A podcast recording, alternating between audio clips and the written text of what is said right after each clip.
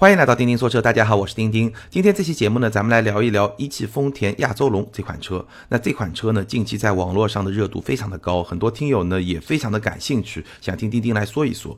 那今天呢，咱们就展开来好好的聊一聊亚洲龙一上市的时候，它的那个价格二十万八千八到二十八万九千八，网络上是一片惊叹之声。有人说这个凯美瑞还怎么卖啊？甚至有人说雷克萨斯的 ES 还怎么卖啊？这款车实在是太有诚意了，性价比太高了。那果真如此吗？今天我们会慢慢的给大家来分析。首先说第一个问题，我觉得亚洲龙这款车确实是展现了丰田非常大的一个野心，尤其是一汽丰田非常大的一个野心。怎么说呢？我们从几个方面来说。首先，亚洲龙这个名字，我觉得就特别有讲究。亚洲龙英文名字叫 Avalon，中文名字叫亚洲龙。你可能听上去觉得好像也没什么特别的，但是你再想一想。丰田包括雷克萨斯在中国市场上所有车型的命名，包括雷克萨斯这个品牌的命名，全部都是根据发音来翻译的。当年叫凌志这个名字已经非常有群众基础了，对吧？尤其在广东地区。但是丰田非常任性的把这个名字就改成了雷克萨斯。陆地巡洋舰多么有气势的一个名字啊，硬生生的改成了兰德酷路泽。包括霸道改成了普拉多。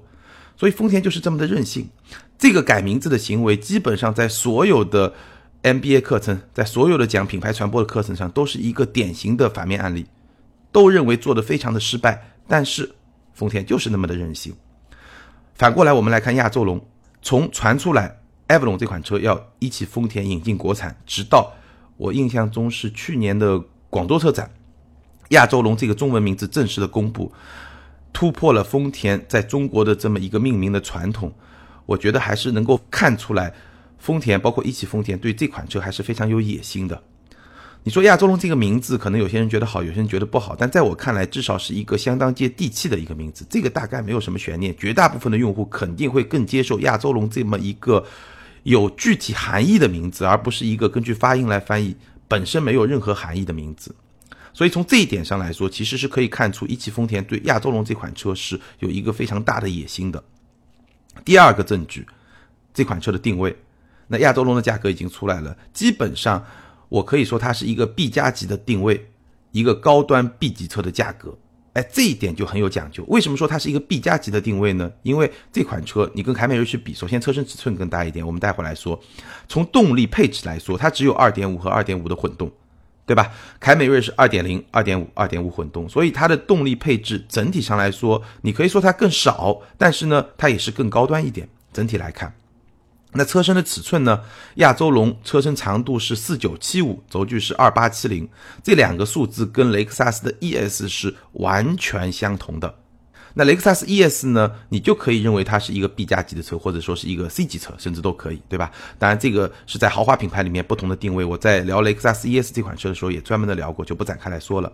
无论如何，亚洲龙的车身尺寸，你就记住跟雷克萨斯 ES 是一模一样。我们来对比一下，凯美瑞的车身尺寸四八八五，轴距是二八二五，也就是说，亚洲龙比凯美瑞长了九厘米，轴距呢长了四厘米半，车长九厘米，轴距四厘米半，正好是一半。帕萨特车长是四九三三，轴距二八七幺，也就是说，帕萨特的轴距跟亚洲龙的轴距是一样的。那么车身长度呢，大概要短差不多四厘米。那我们知道，帕萨特、迈腾这些德系的 B 级车在中国市场其实是经过加长的，所以呢，你也可以看到亚洲龙它是一个 B 加的定位，但你也可以认为它是一个 B 级车加长，然后定位稍微高那么一点点这么一个车。再来看雅阁是四八九三和二八三零，那基本上这个车身尺寸是跟凯美瑞是一样的，那也就是会比亚洲龙稍微要小一点点。所以从车身尺寸上来看，亚洲龙的车身尺寸和德系那些加长的 B 级车是相当的，那它比日系的那些不加长的 B 级车是要大一点点的。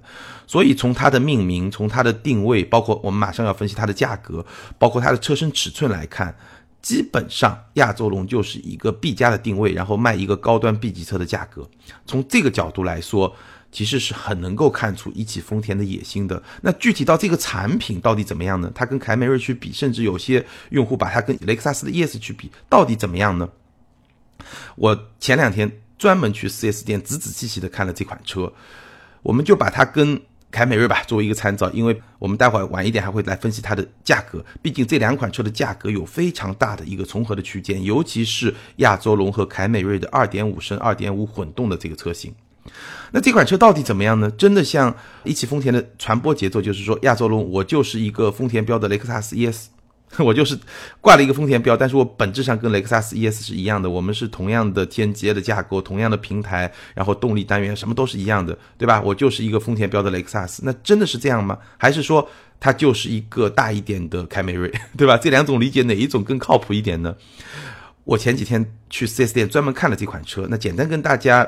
讲一下我看了这款车静态体验的一个感受。首先从造型上来说呢，毫无疑问，亚洲龙确实比凯美瑞有更加强大的存在感。车身长那个九厘米啊，这个九厘米还真的是能够看得出来。你倒未必说我一看就看出来它比它长九厘米，而是说它整个车营造出来的这种气场，确实会比凯美瑞要稍微强大一点点。当然，你这个前脸对吧？我们也不用说了，有些用户很喜欢。有些用户很不喜欢，那这个基本上也没什么好讨论，非常个人化的一种审美。但我个人来看呢，其实我觉得凯美瑞的这个大脸，包括亚洲龙的这个大脸，看的时间长了以后，其实接受度是越来越高的，确实觉得还是挺霸气的。空间，亚洲龙的空间优势也是比较明显的，相比凯美瑞来说。基本上以我我身高一米七七，我把前排调整到我比较合适的一个驾驶姿势，后排凯美瑞基本上有两拳的腿部空间，亚洲龙基本上有三拳的腿部空间，所以这个优势还是比较明显的。你明显觉得后排是变大了。那亚洲龙的后排空间呢，基本上就跟帕萨特、迈腾这些德系的加长的 B 级车是相当的，所以空间优势也是比较明显的。但是说到内饰的质感呢，我觉得跟凯美瑞是差不多的。没有说亚洲龙它更高一点，或者说做的更好一点，真的没有。我觉得基本上差不多。4S 店的这辆展车呢，是一个顶配的车型，确实用了大量的皮，包括它的座椅也是用了大量的皮，包括它车门内侧有皮的包覆，而且这个皮上面呢有一些菱形的缝线，看上去还是比较有高级感的。但是呢，这辆车的内饰是一个黄，就是也是有一些用户会比较喜欢的那种。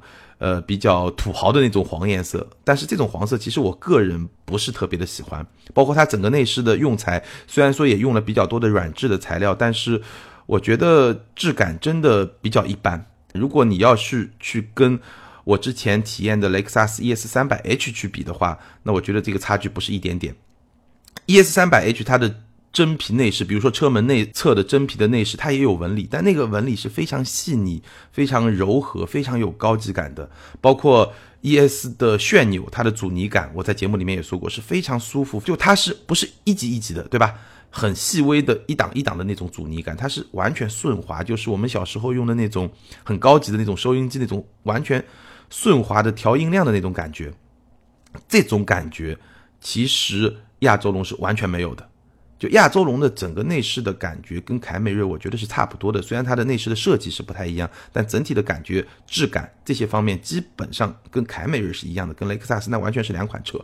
这个比起来，我觉得不是特别有说服力，甚至它的这种高级感，相比于比如说像帕萨特和迈腾的那些顶配车型，因为我看到的是一款顶配车型，它的这个顶配车型跟帕萨特和迈腾的顶配车型来比，我觉得高级感的营造也是不如的，也是比不上的。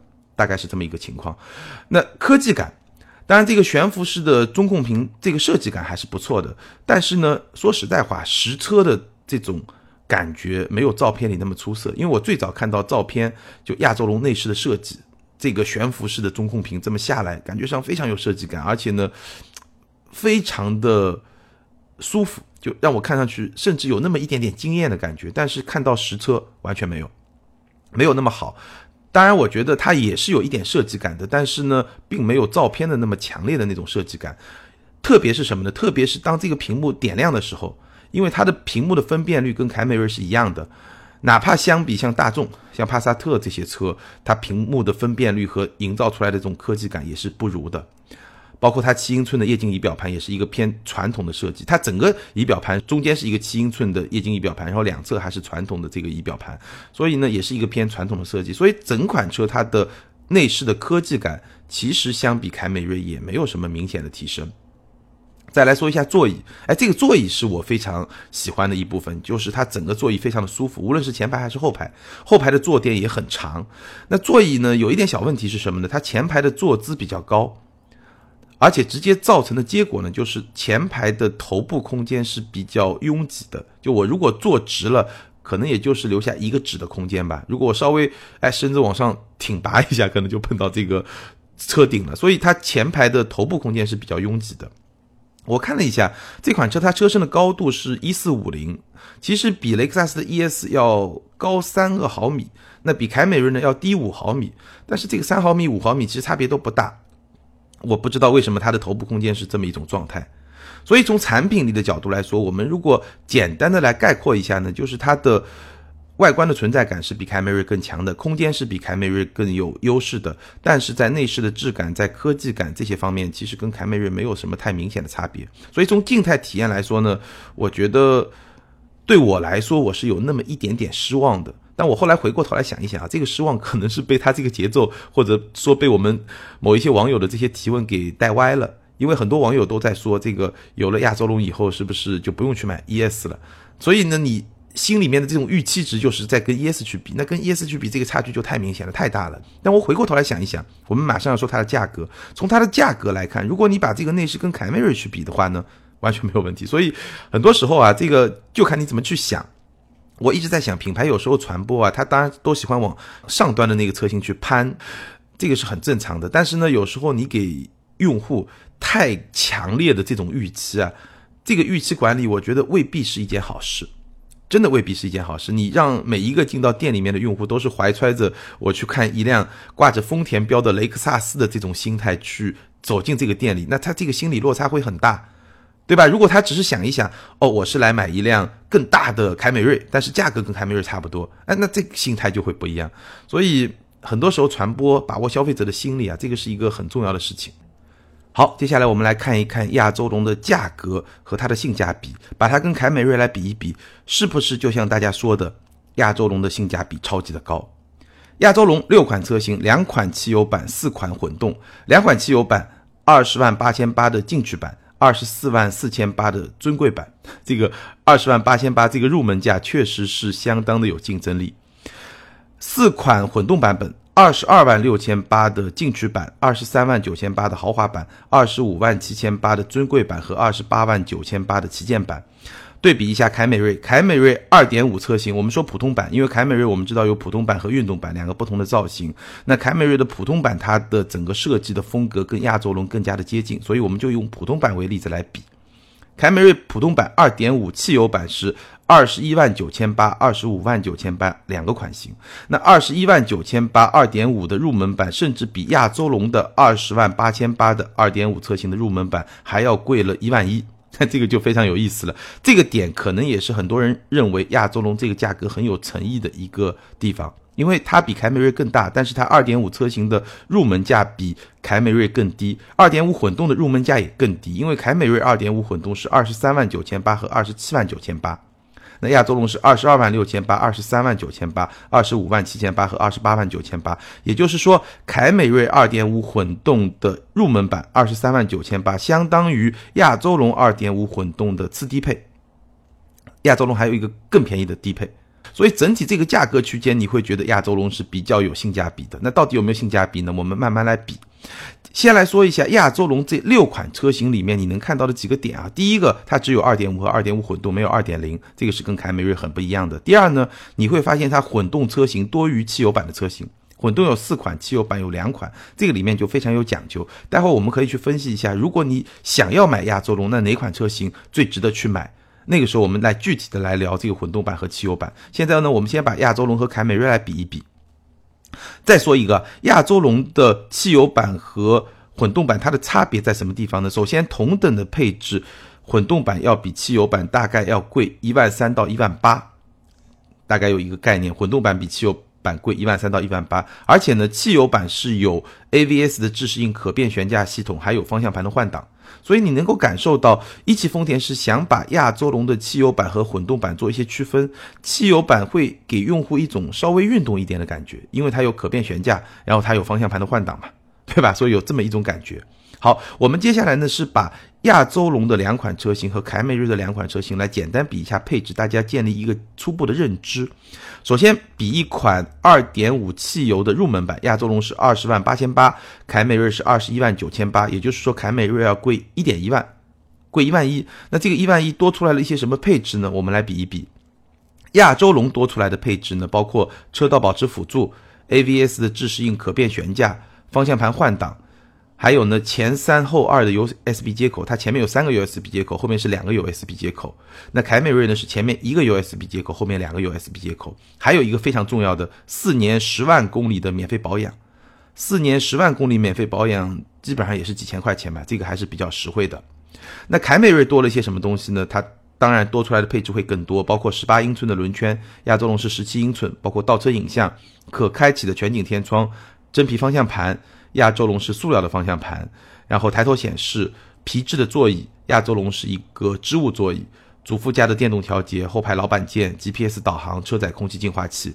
所以明显凯美瑞多出来的配置会更多，但是呢，它要贵一万一。所以我比了一下，我觉得这两款车的性价比呢，基本上差不太多。关键在于你对亚洲龙这个车身更大这一点怎么来评估？如果你觉得一个更大的车身是一个。更明显的优势的话，那我会觉得亚洲龙的性价比可能会更高一点，因为这点评估可能每个人的给它的估价，对吧？如果你要折算成一个价格，它是值五千块钱还是值一万块钱，可能每个人的心理会不太一样，因为它的后排腿部空间，我刚才说了，能多出一拳的腿部空间，确实会更加舒服一点。好，我们再来比二十三万九千八这两款车的价格一模一样，亚洲龙二点五混动的豪华版，也就是次低配。那凯美瑞二点五混动是一个二点五混动的一个入门版，都是二十三万九千八。亚洲龙多出了什么呢？亚洲龙多出了车道保持辅助，四年十万公里的免费保养两项。凯美瑞多了什么呢？凯美瑞多了十八英寸的轮圈，可开启的全景天窗，GPS 导航，车载空气净化器，Car Life 这些，同样的价格。所以呢，跟刚才那组对比的结论差不多。如果你不考虑到亚洲龙的车身更大，纯粹从配置上来看呢，凯美瑞似乎稍微有那么一点点优势。但是如果你考虑到了亚洲龙的车身更大，它在空间上的相对还是比较明显的这么一个优势的话，我个人会觉得，从官方指导价的角度来说，亚洲龙的性价比会稍微高那么一点点。所以呢，我们可以用上期节目我提出的卖点、亮点、槽点、黑点这个四点论来分析一下亚洲龙。我觉得亚洲龙的卖点是什么呢？首先，它的存在感相比凯美瑞确实会更加强大一点。第二，它的空间相比凯美瑞有一个比较明显的优势。第三，它的性价比。相比凯美瑞，我觉得还是要稍微占一点点优势。那它的亮点是什么呢？首先，三大件是一个非常成熟可靠的一个三大件，实用性也相当的不错。当然，我在节目里面没有展开来说，因为这一点凯美瑞也做的相当的不错，而且丰田品牌的可靠性的口碑也不错。那槽点是什么呢？槽点就是有些地方其实跟凯美瑞差不多。首先，它的内饰缺乏高级感。尤其是如果你把它想象成一个 B 加级的车的话，那你会觉得它的内饰确实缺乏一些高级感，也缺乏一些科技感，而且呢也缺乏一些存在感。相比于它的外观，对吧？它的外观的存在感还是挺强的。或者说，相比于像大众的帕萨特和迈腾这些车，更不要说辉昂这些车来说，它的内饰的存在感，我觉得并不是特别的强。黑点呢几乎找不到。所以呢，我觉得大概可以得出两个结论：第一个。亚洲龙和凯美瑞不太一样，现阶段亚洲龙主打的是二十二万朝上的这么一个，你可以说是 B 加的市场，你也可以说是一个比较高端的 B 级车的市场。而凯美瑞的产品线会更长，凯美瑞是从二点零到二点五，对吧？它的主打的市场甚至会下沉到可能十八九万开始，一直要到二十二三万这么一个价格区间，甚至稍微再贵一点，二十四五万混动的车型也是会。覆盖到的一些市场，所以凯美瑞的产品线会更长，这是第一个结论。第二个结论，我认为凯美瑞一定会降价。那至于说凯美瑞降价的时间点和凯美瑞的降价的幅度，这个基本上是由亚洲龙的产能爬坡的这个速度和节奏来决定的。但是我认为凯美瑞一定会降价。虽然说现在凯美瑞二零一九款出来以后，终端是没有现金的明确的一个降价的，但是这个是没有办法避免的。我们最后还是会去讲一讲亚洲龙到底能掀起多大的浪，我们会具体来展开来讲。但是光是从亚洲龙和凯美瑞这两个车型的对比来说，一定会带来凯美瑞的降价，大家等着看就可以了。亚洲龙的产能一旦上去，凯美瑞一定会有比较明显的降价，而且后期亚洲龙本身也是有降价的空间的。虽然你现在来看它跟凯美瑞来比，性价比还是不错的，但是今年的市场，二零一九年的汽车市场整体就是一个存量市场，大家去抢市场，在这个前提下。亚洲龙未来的降价，包括说凯美瑞更早一些的降价，都是可以预见的。接下来我们简单说一说，如果说你真的选择了亚洲龙，那么这款车今天来看哪个配置会最值得买？包括说它的主销车型会是哪一款？我先把结论放在这儿。我觉得亚洲龙今天一汽丰田对它的定位，它的主销车型应该就是2.5双擎豪华，就是我刚才拿出来对比的23万九千八的这一款。当然，更宽泛的来讲，可能尤其是在初期，二点五混动的尊贵二十五万七千八的版本，包括说二点五汽油的尊贵二十四万四千八，可能也能走一点量。但是长期来看，二点五双擎的混动二十三万九千八这一款，我觉得会是主销车型。而且我觉得未来汽油版应该也非常有可能会推出更多的车型。我们来简单的比一下它现在几个配置。亚洲龙现在从配置的角度来说是四个等级：进取、豪华、尊贵、旗舰。全系的标配其实不低，十个安全气囊、车道偏离预警、车道保持、主动刹车、自适应巡航、前后驻车雷达，全系标配不错。进取版也就是汽油版是那个二十万八千八，混动版是二十二万六千八。这个版本的配置有几个不是特别好，织物座椅、塑料方向盘。我觉得买亚洲龙织物座椅。你能忍吗？反正我感觉上有点奇怪吧。也许你能忍。豪华版加了一万三，真皮方向盘、真皮座椅、前排座椅电动调节、倒车影像，我觉得这个一万三还是挺值的。所以我认为豪华版会是亚洲龙的一个主销车型。那非常有意思的一点，它的汽油版的车型是没有豪华版的。只有混动有豪华版，二十三万九千八；汽油是从二十万八千八的进取，直接就到二十四万四千八的尊贵，中间是没有豪华版这么一个车型的，所以会非常的奇怪。尊贵版的再加一万八，又多出什么呢？全景天窗、氛围灯、并线辅助、全景影像、倒车预警。这个一万八呢，你说值呢也值，但是它整个车价就会往上走。我觉得在初期，就是在现在这个阶段，这个尊贵版应该是能走一些量的。但是等到亚洲龙这个产能上去，整个销量出来以后，我觉得豪华版还是会是一个主销的车型，最贵的旗舰版要加三万二。多了些什么呢？三区自动空调、前排座椅通风、后排座椅加热、前排座椅电动调节、方向盘电动调节加热、吉博克的导航、JBL 的音响、后排多媒体的控制。虽然说这些配置对吧很高大上，但是三万二也很贵，所以我觉得这个旗舰版车型现在 4S 店放的都是这个旗舰版车型。这个旗舰版车型就是摆在那儿供着的，就是用来。抬升整个车系的逼格存在的，可能会有一小部分很小的一部分用户会去买，但是这个车型主要还是用来提升整个车系的调性的这么一个产品。所以简单的对比一下，我觉得亚洲龙的主销车型会是豪华版，也就是二十三万九千八的一款。而且呢，我还有一个判断，就是未来二点五的汽油车型一定会出类似的豪华版，价格可能就是在二十二万多这么一个价格水平。那那个。款型呢也会是二点五汽油版里面卖的比较好的一个款型，也是我个人会比较推荐的一个款型。如果你真的喜欢亚洲龙，哎，你觉得我刚才比了对吧？亚洲龙跟凯美瑞来比，确实空间更大。那如果你比较注重空间的话，你也会觉得整个车的性价比就会更好，对吧？整个存在感也会更强。而且呢，你可能心理上也会觉得，也许有一点自己骗自己的成分，但是你会觉得，哎，这个就是一个挂着丰田标的雷克萨斯啊，也可以这么说。那如果是这样的话，我会比较推荐二十三万九千八二点五混动的豪华版。好，我们最后简单来说一说啊，就是还是会有很多网友把亚洲龙和雷克萨斯的 ES 去比，那我想用一句话来概括这种对比呢，就是说你买到的是完全不同的东西。虽然你说三大件都是一样的，都是 TNGA 平台，对吧？发动机、动力单元完全一样，底盘呢也非常的非常的接近，这个都对，都没错。但是买车虽然说三大件是最基本的部分，但是也不是只买了三大件，否则的话你怎么解释大众集团同平台的产品，对吧？宾利能卖三百多万，途锐就卖六七十万，你怎么解释呢？解释不了，对吧？就像我再打个比方，不是特别恰当，什么呢？你比如说你去买一个 LV 的包包。对吧？LV 的包包也不是一个真皮的包包啊，那就是一个 LV 的包包。但是你说我再去买一个 A 货，可能看上去跟 LV 的包可以做的一模一样，甚至很多不是资深的奢侈品的玩家根本就分辨不出来。那为什么一个要卖几万块钱，一个只要卖几千块钱呢？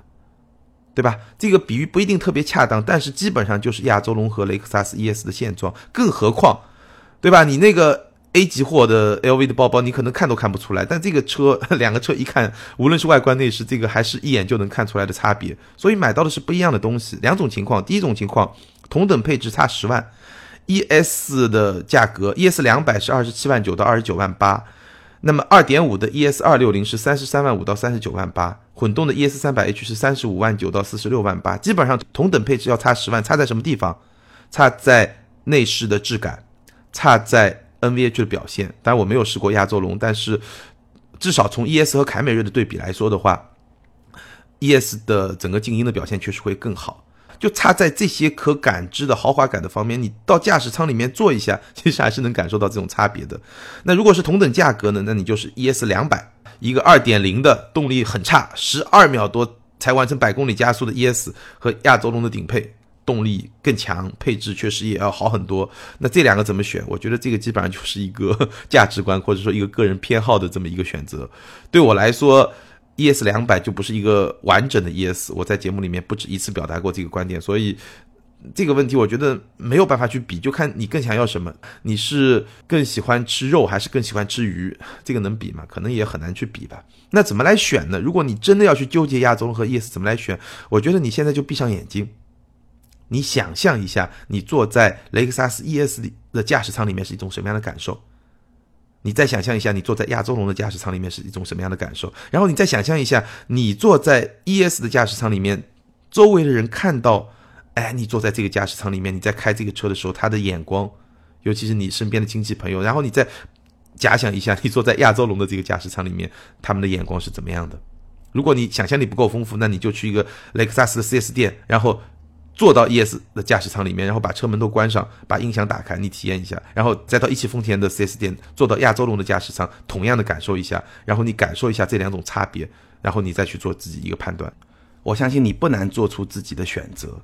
好，我们最后回到标题里面提到的那个问题：亚洲龙到底能掀起多大的浪？静态体验下来，包括说我们把配置都比较了以后，把性价比都深入的分析了以后呢，我觉得大概是几个观点，我个人的观点。第一呢。亚洲龙这款产品，它还是有非常明确的卖点，我刚才也提到了，而且它的配置、它的性价比还是非常务实的，所以我还是比较看好亚洲龙这款车它的市场表现。我相信这款车应该还是能够让一汽丰田取得在这么一个市场应有的这么一个份额。这款车我觉得还是比较有竞争力的这么一款产品，这是第一。但是第二，这款车它会成为 B 加级市场的鲶鱼吗？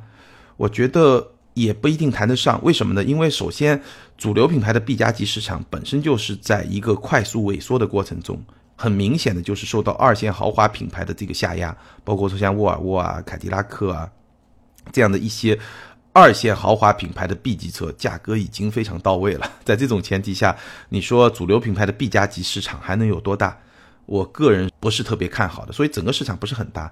所以主要来说呢，我觉得亚洲龙它还是会去打什么呢？为什么会有今天这么一个比较务实的价格？它还是要去打一个高端 B 级车的这么一个市场，也就是说，相当于是凯美瑞2.5、2.5混动的这个市场，包括说相当于是雅阁混动比较高配车型的这么一个市场。因为雅阁的特点是把混动车型的入门门槛做的比较低，但是也有一些相对比较。高的对吧？那些市场，包括说天籁的 2.0T 的这么一个市场，当然我认为天籁的 2.0T 不会成为天籁的一个主销车型。包括说帕萨特和迈腾的 2.0T 的这些市场，我觉得它更多的还是会在这些高端 B 级车的市场里面兴风作浪。这是第二个观点。那第三个观点呢？亚洲龙的杀伤力到底有多大？它到底能够掀起多大的浪？我觉得。有一点呢，可能是丰田不愿意看到，但是也是不可避免的，就是亚洲龙的杀伤力。如果我们把它想象成一个同心圆吧，它的杀伤力它就在圆心爆炸，对吧？核爆，那核爆以后，它的杀伤力首先杀伤的是离它比较近的那个圆，然后呢再杀伤离它相对比较远的圆。那这几个圆是怎么来排列呢？我个人认为是这样。首先，它要杀伤的肯定就是凯美瑞，丰田一定不愿意看到这个情况，但是这个情况一定会发生。它首先杀伤的是凯美瑞，第二个圈它会杀伤的是一些日系的 B 级车，比如说像雅阁啊、像天籁啊。第三个或者说也在第二个同心圆吧，它同时也会杀伤一些像美系的车，像君越啊这样的车。在外面的一个同心圆才轮到大众，所以怎么说呢？可能这个局面不是丰田最愿意看到的。也就是说，它要能够杀伤到雅阁，它要能够杀伤到天籁、君越，首先它会杀伤到凯美瑞，那最后才能到大众。因为你会发现，你真的到亚洲龙车内去坐一坐，你就发现这个车的调性，它跟大众的调性是很不一样的。所以我认为。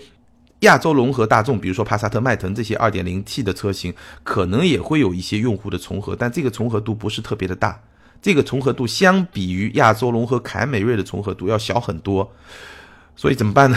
没办法，因为亚洲龙本质上还是一个丰田，对吧？这种竞争，我觉得从丰田的角度来说，他肯定是希望，OK，我亚洲龙和凯美瑞组成一个组合，共同去打市场，这个当然没错。但是呢？一方面，一个一汽丰田，一个广汽丰田，在不同的体系里面，他们一定会竞争，而且有时候呢，往往是一个品牌下面的两兄弟竞争可能更加激烈，对吧？仇人见面，可能比别的品牌的这个仇恨会更加的深厚。我不知道丰田是不是这样，但是有一些品牌确实是这样的，这个是第一点。还有一点呢，因为喜欢丰田车、认丰田这个品牌的这个消费者，他是有一个固定的圈子的，那他。既然会认丰田这个品牌，那他就会把凯美瑞和亚洲龙去比，这个是没有办法的。有些用户他就不认丰田，我就认本田，我就认大众。那这些用户并不会因为你亚洲龙出来，我就会来认丰田。当然你说也有一些，就是品牌忠诚度没有那么高的，就是看性价比的这些用户当然也不少。但是呢，我还是那个观点，他肯定是先得把凯美瑞给干掉。或者说，先得把凯美瑞的蛋糕切掉一部分，然后才说他去抢别人的蛋糕，这个是一个没有办法去避免的一种情况。那这一点啊，其实从咱们听友和很多网友的后台的留言啊、提问就已经看得很清楚了。我没有看到有一个网友说亚洲龙和帕萨特和迈腾怎么选，我看到的都是亚洲龙和凯美瑞怎么选，还有少部分网友说亚洲龙和雷克萨斯的 ES 怎么选，非常说明问题。好，关于丰田亚洲龙呢，今天咱们就聊到这儿。接下来咱们来看上一期节目的听友留言。上一期节目呢，跟大家分享了我分析评价一款车的一个方法，就是所谓的四点论。听友们的留言呢，非常的踊跃。ID 是落花无言下划线 Q 七，他说我目前使用的车是已经停产的一五款东风日产启辰 R 五零自动挡最低配。当时买车的预算是八到九万落地，当时看了很多车，包括飞度、威驰、捷达、R 五零等。R 五零这个车最大的卖点是性价比高，当时落地才七万五，相对应的却拥有了日产非常成熟的三大件。亮点是虽然是个小车，但是拥有很好的空间表现，特别是头部空间简直是巨大。槽点呢，第一个自动挡的变速箱是老旧的 4AT，没有使用日产最新的 CVT，所带来的结果是油耗相对较高，目前呢百公里是七点五个油。第二呢，相比原车型的老骐达减配很严重。黑点呢是品牌影响力太低，作为当时日产合资自主品牌，了解的人太少，市场保有量也很低。我觉得这位朋友他的分析整体上还是非常到位的。那至于你说一个很重要的槽点就是减配很严重呢，我觉得这个就很正常，因为价格对吧？做到这么低的一个价格，如果说它不减配，它怎么能够做到这么一个低的价格呢？所以有些时候亮点和槽点它本身是一个相互。制肘、相互制约、相互平衡的这么一种关系。无论如何，你这个分析还是非常的到位。ID 是一个勇敢的围观者，他说听节目又忍不住开始思考人生。之前回听他们何以成为豪华品牌这一期呢，我就想，如果跳槽的话，一定要给自己标好价格，起码把自己定位为豪华品牌，并且提供自己的质价比。那这一期呢是四点论，忍不住想自己本身所谓的卖点、亮点、槽点和黑点。真心感觉要充分挖掘并塑造、强化自己的卖点。不说了，改简历去了。这位听友真的很有才啊，硬生生把咱们的节目变成了一期心灵鸡汤。不过说的确实很有道理。因为不仅是一辆车有这四点，任何一款产品也有这四点。那咱们在职场上其实也有这四点，能够把自己的卖点充分挖掘出来，把自己的亮点做得越来越多，然后尽量的去减少槽点，坚决的去杜绝黑点。那我觉得咱们可能每个人都会有更好的发展。这碗鸡汤我就先干为敬了。好，欢迎这两位听友把你们的联系方式通过个人微信号全拼的钉钉小马甲留给我，你们将获得的是由途虎养车网赞助的价值九百九十九元的途虎王牌乐乐虎儿童安全座椅。那具体的领奖方法呢，可以参考咱们本期节目的简介。今天的互动话题呢，当然是请大家来聊一聊亚洲龙这款车，你怎么看？在亚洲龙和凯美瑞之间，你会怎么选？在亚洲龙和雷克萨斯的 ES 之间，你会怎么选？欢迎大家在留言区写出自己的想法，跟更多听友和钉钉来进行互动。留言和评论永远都是对主播最好的支持。前两期节目我听很多 听友都在说，听了很多年第一次留言，哎呀，我的心情真的是非常的复杂。还是请大家多多留言，多多支持。好，今天咱们就聊到这儿，下周接着聊，拜拜。